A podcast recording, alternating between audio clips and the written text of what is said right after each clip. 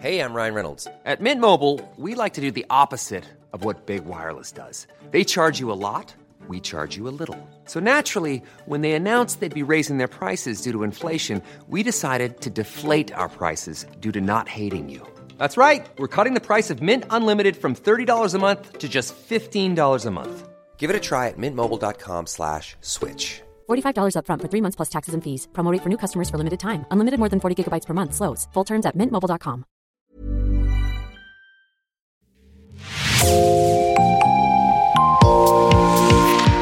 Bonjour, c'est Jean Berthelot de l'Agleté, de l'équipe Podcasting. Bienvenue dans L'actu dans la poche, le podcast quotidien d'actualité du Grand Sud-Ouest signé Podcasting. Podcasting, ce sont des entretiens avec des journalistes de la région, mais aussi des séries, des longs reportages et des interviews.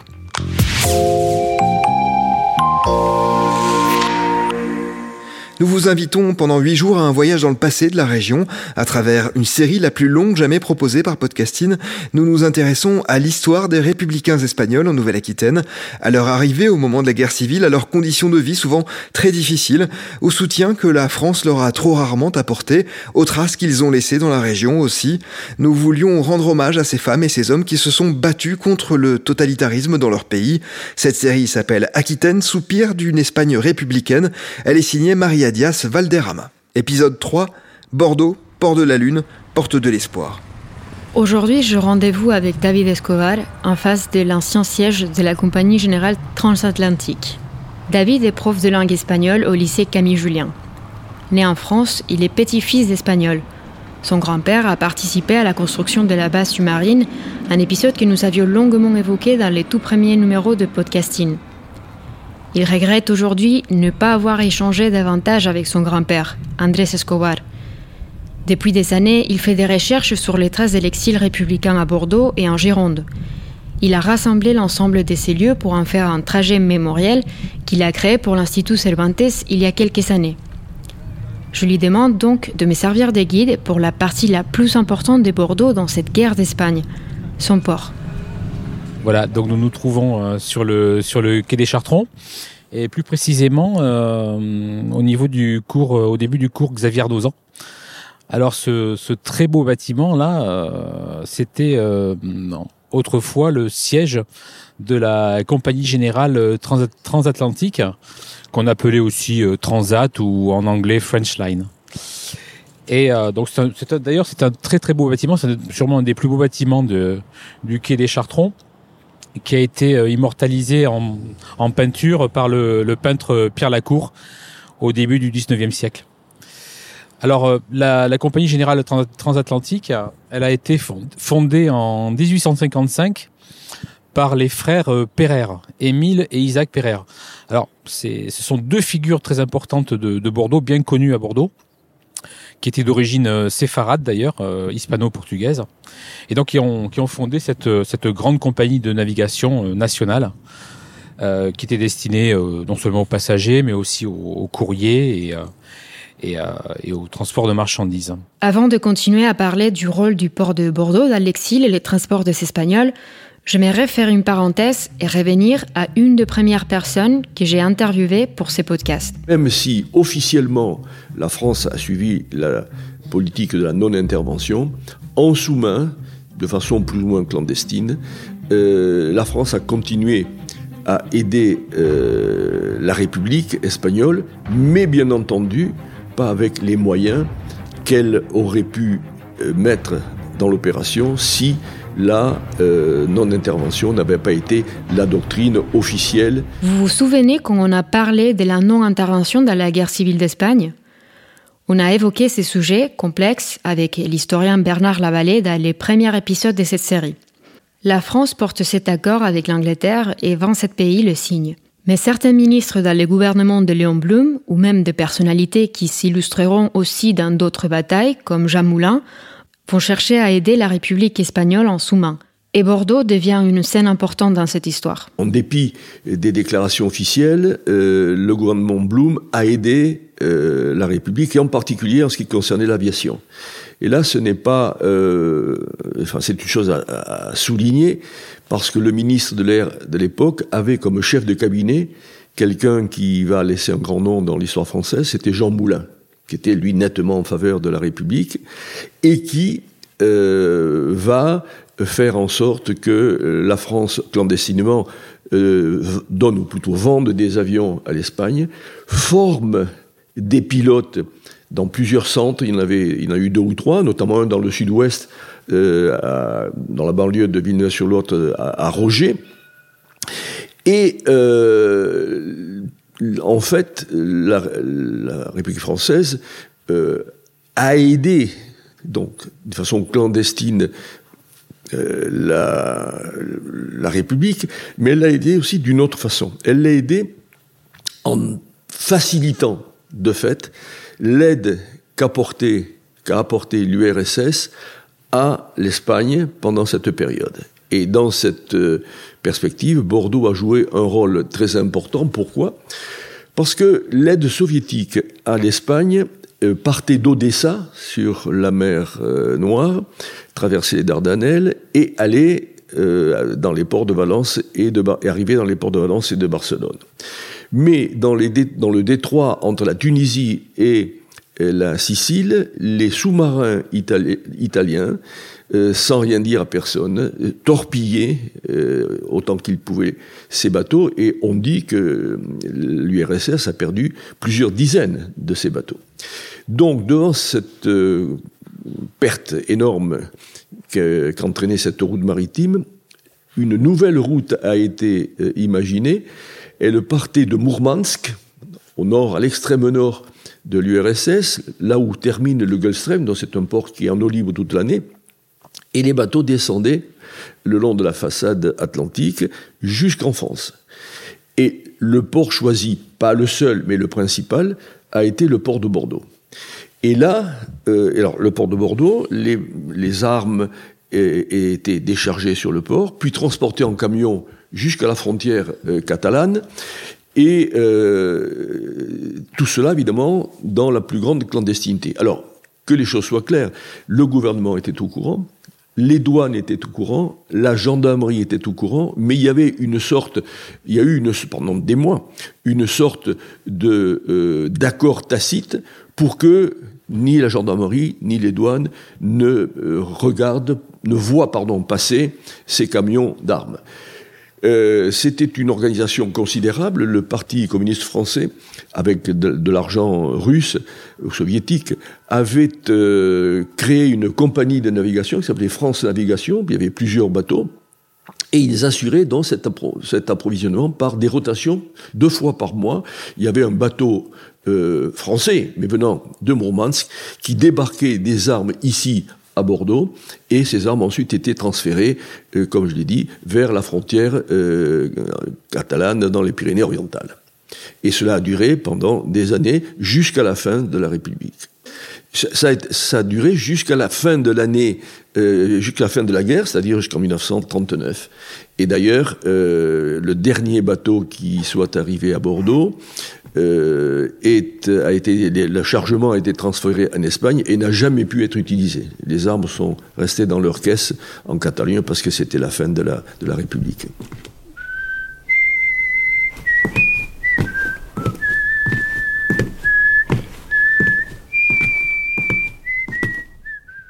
Le fait que Bordeaux soit un grand port atlantique, situé donc dans le sud de la France, en a fait nécessairement un point stratégique dans le contexte de la guerre civile espagnole.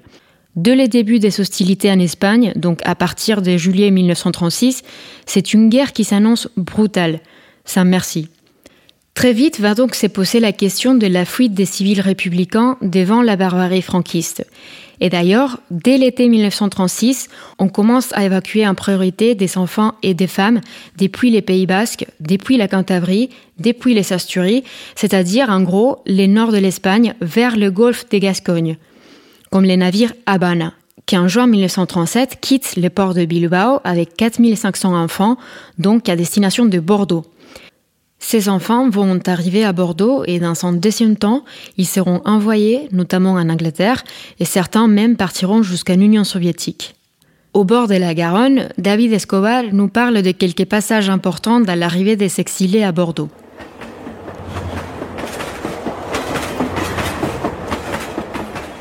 en, mai 1937, on a aussi un, train, un train un peu spécial qui va arriver à Bordeaux depuis, euh, depuis Barcelone, euh, avec à son bord 450 enfants, donc sans leurs parents, ils sont accompagnés juste de, bah, d'éducateurs. Hein. Et donc ces, ces enfants sont, sont envoyés en, en, France, à l'étranger en tout cas, pour être mis à l'abri. Euh, parce qu'on on pense d'ailleurs à juste titre que euh, bah, euh, l'Espagne n'est plus un pays sûr, notamment par exemple Barcelone qui est, qui est régulièrement bombardé. Et donc le, le projet c'est que ces enfants soient envoyés à, à Morelia au Mexique, accueillis par le, le, président mexicain donc Lázaro Cárdenas, qui était euh, vraiment un, ami de la République espagnole, euh, qui s'est beaucoup engagé pour, pour accueillir des, des, républicains espagnols. Et donc, euh, voilà, ces, enfants sont également passés par, par Bordeaux, par le port de Bordeaux. Et donc, ils, sont, ils se sont embarqués pour, pour rejoindre le, Mexique. Les traces de ces passés sont toujours présentes en Gironde. Sur la plage de la Cano sont encore visibles les épaves de la Cantabria, un bateau qui s'est échoué avec 480 réfugiés à son bord. Cette nuit-là, la mer était très calme. Il n'y a eu aucune victime et il se trouve que les réfugiés espagnols ont pu bénéficier d'un bel élan de solidarité de la part des habitants de la Cano et aussi de quelques touristes qui se trouvaient là à ces moments-là. Ce qu'il faut savoir, c'est que pendant la guerre civile, euh, Bordeaux n'est pas seulement un port de destination, hein. c'est aussi un port de départ, depuis lequel des, milliers de républicains espagnols euh, pourront s'exiler euh, en Amérique latine dans les pays qui veulent bien les accueillir. Hein, c'est pas forcément toujours le cas, mais il y a certains pays qui sont qui se montrent plus accueillants que d'autres envers les, les, républicains. je viens de parler notamment du Mexique, du président euh, Lázaro Cárdenas, euh, qui, qui va soutenir avec une grande conviction la, la cause républicaine et qui au total euh, accueillera euh, aux alentours de 20 000, 20 000 Espagnols. Euh, et donc, via cette, euh, cette compagnie euh, générale transatlantique, plusieurs, plusieurs évacuations seront réalisées depuis Bordeaux, donc à bord de différents navires. alors, on peut citer pêle-mêle, hein, notamment le, navire Mexique, Cuba, le, le La Salle, le, le, Ipanema également. C'est en fait le service d'évacuation des réfugiés espagnols, le CERE, euh, qui était euh, géré par le gouvernement républicain espagnol, qui va se charger de coordonner euh, ces différentes opérations d'évacuation, parce que c'était quand même une opération complexe, dans la mesure où il fallait coordonner depuis toute la France. Alors les femmes étaient un petit peu éparpillées un petit peu dans tout le pays, alors que les hommes étaient encore concentrés notamment à partir de 1939 euh, dans les, camps de, concentration, donc euh, euh, sur plutôt sur la côte méditerranéenne.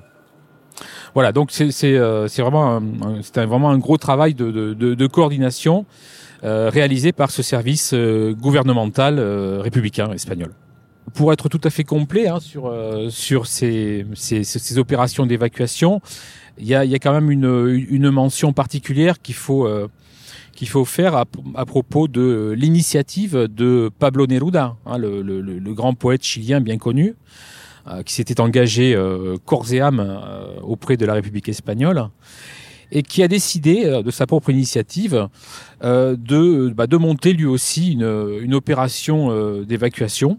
Il s'agissait pour lui de, faire émigrer vers son pays, le Chili, environ 2500 Espagnols il avait bien sûr reçu l'accord du, président de la République chilienne, qui euh, c'était le président Aguirre Cerda. Même si les fonctionnaires chiliens de l'ambassade de Paris, sceptiques sur son initiative, ont essayé de lui mettre des bâtons dans les roues, Neruda a réussi à mener à terme cette évacuation. Le Winnipeg est parti le 4 août 1939 du port de Trompeloup, 60 km au nord de Bordeaux. Là aussi, Podcasting a consacré un épisode à cette expédition. Euh, c'est depuis euh, ce, port d'ailleurs que, que, partaient la plupart des, navires euh, transatlantiques. Et donc voilà, depuis ce port de, de Trompelou, euh, donc à côté de Pauillac, tous ces Espagnols républicains ont pu rejoindre le, Chili. D'ailleurs, euh, Neruda considérait que c'était la plus belle œuvre de sa vie, hein. euh, même au-delà de sa poésie. Hein. Ce dont il était le plus fier, c'était d'avoir pu monter cette, cette opération d'évacuation avec un navire qui, qui, appartenait, il faut le signaler, non pas à la compagnie transatlantique, mais à la compagnie France Navigation, qui était, elle, euh, gérée par des, militants communistes. Voilà, donc c'était plutôt une entreprise euh, avec des convictions, disons. «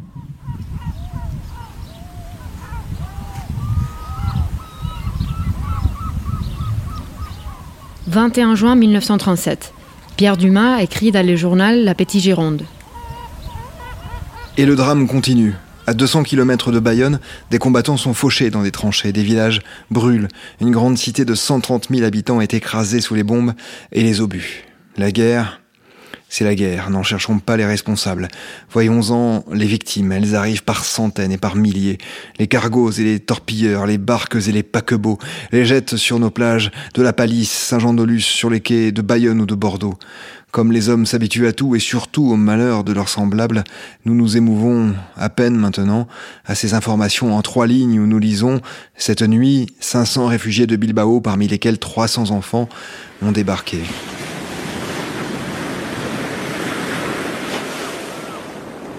À l'université Bordeaux-Montaigne, je rencontre Jesus Alonso Carvalles. Il est professeur de civilisation de l'Espagne contemporaine et il a longuement étudié la question des enfants évacués en bateau de l'Espagne. À partir de septembre 36, la frontière terrestre entre la France et l'Espagne républicaine est coupée. La véritable masse, la masse la plus importante d'enfants évacués est venue du front nord entre mars 37 et octobre 37, plus ou moins. Mais rien que sur le front nord, il faut tenir compte du fait qu'il y en a peut-être eu plus de 50 000.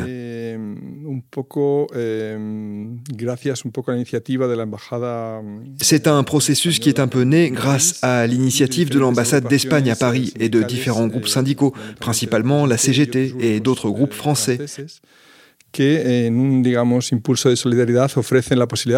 Dans un esprit de solidarité, ils offrent la possibilité d'accueillir sur le territoire français des enfants proches ou immédiatement touchés par l'avancée de la guerre. Cette proposition est apparue en décembre 36 et, en principe, elle a été relativement bien accueillie puisque le front nord, au début, était à peu près stable.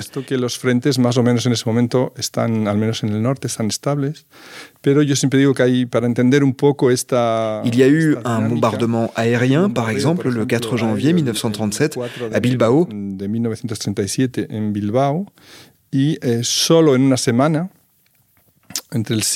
Et en une semaine, entre le 7 janvier et plus ou moins le 14 janvier, le gouvernement basque a reçu près de 1700 demandes d'évacuation.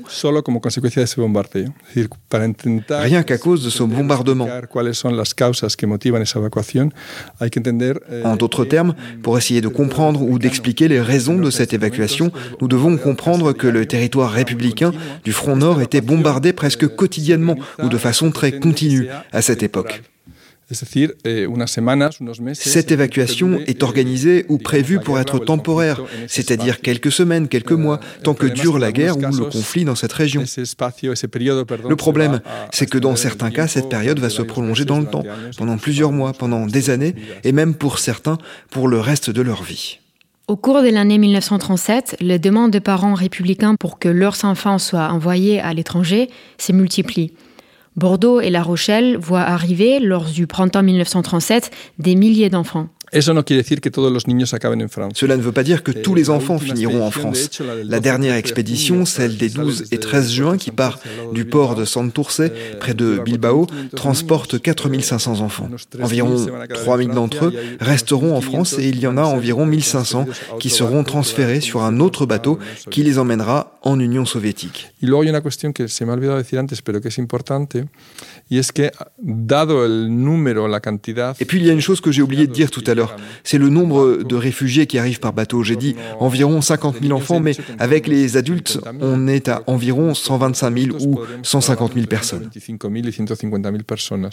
¿Cuáles eran un poco los, eh, Quels sont les facteurs qui poussent les gens à aller dans un pays ou dans un autre En principe, les parents pouvaient choisir la destination de leurs enfants.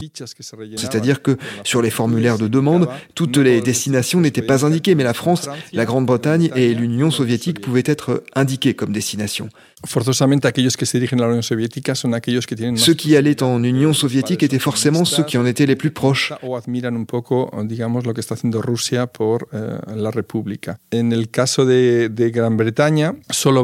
Dans le cas de la Grande-Bretagne, il n'y a qu'un groupe d'environ 3800 enfants basques qui vont là-bas et le reste des gens vont en France.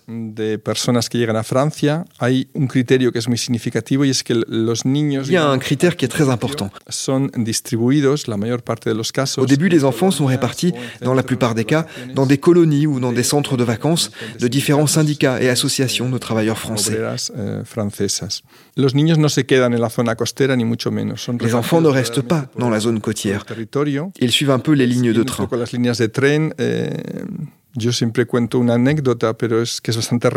Je raconte toujours une anecdote, mais elle est bien réelle. Quand vous regardez le Tour de France, on voit passer un certain nombre de villages dans différentes régions de France. Eh bien, il n'y a pas un seul jour où il ne passe pas dans un village où il y a eu des enfants accueillis pendant la guerre.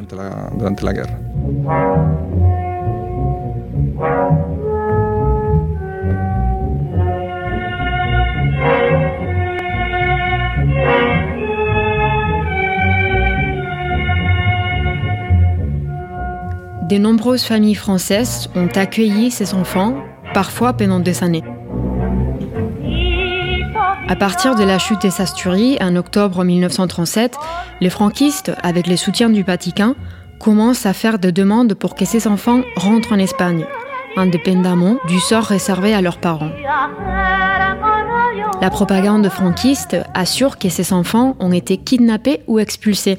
En France, le demande de restitution se prolonge pendant des mois, voire des années au moins jusqu'à ce qu'on puisse confirmer que la demande de retour était réelle et venait bien des parents. À partir du début de la guerre en Europe, les familles commencent à accélérer le retour de ceux qui étaient restés. La France ne peut plus les héberger. Mais le cas de l'Union soviétique, qui a coupé les ponts diplomatiques avec l'Espagne de Franco, est un peu différent.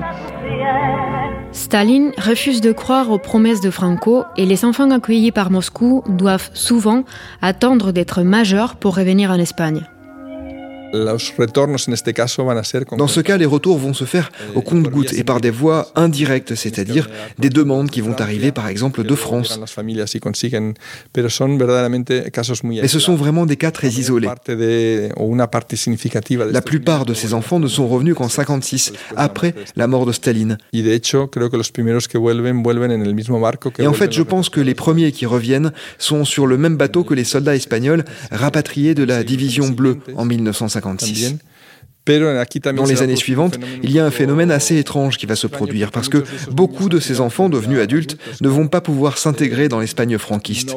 Ils vont être des gens qui vont être surveillés en permanence, parfois interrogés, souvent par la police. Et on pense même que la CIA, parce que beaucoup d'entre eux racontent parfois qu'ils ont été interrogés par des policiers qui avaient des accents mexicains, c'est-à-dire qui étaient peut-être des agents américains qui voulaient obtenir des informations sur la situation en Union soviétique. C'est alors qu'ils sont rentrés dans de nombreux cas en raison de la pression sociale et de la difficulté à s'intégrer. Ils retournent en Union soviétique. Certains sont également retournés en France, en Belgique, etc. Avant même l'émigration des années 1950 et 1960. Certains reviennent même dans les mêmes familles qui les avaient accueillis étant enfants. Il était également difficile dans certains cas de s'intégrer dans une société très fermée, très autoritaire, avec de nombreuses restrictions et dans de nombreux cas idéologiquement opposés à la position de leurs parents. L'importance du port de Bordeaux a été majeure pour l'arrivée des réfugiés. On sait qu'à partir de l'automne 1937, certains sont arrivés pour être directement mis dans des trains en direction de l'Espagne. C'est donc difficile d'avoir un chiffre approximatif du nombre d'Espagnols qui ont pu passer à Bordeaux à ce moment-là. Dans les prochains podcasts, je voyage à Angoulême, théâtre d'un épisode fort sur le sort réservé aux Espagnols ayant fui la guerre d'Espagne.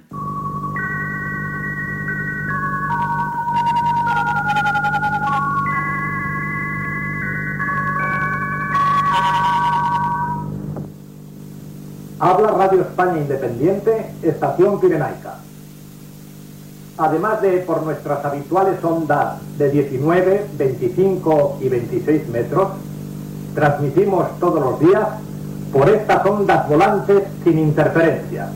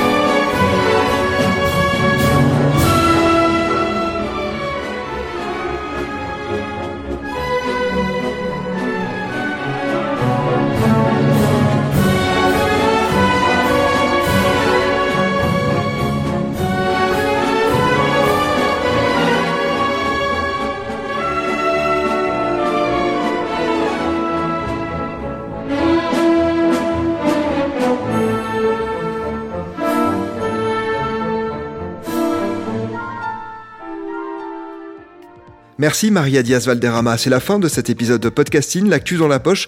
Merci d'avoir écouté. Réalisation Olivier Duval, production Agathe Ternier et Gabriel Taïeb, illustration Emma Gillet. Retrouvez-nous chaque jour à 16h30 sur toutes les plateformes d'écoute. Podcasting, c'est l'actu dans la poche.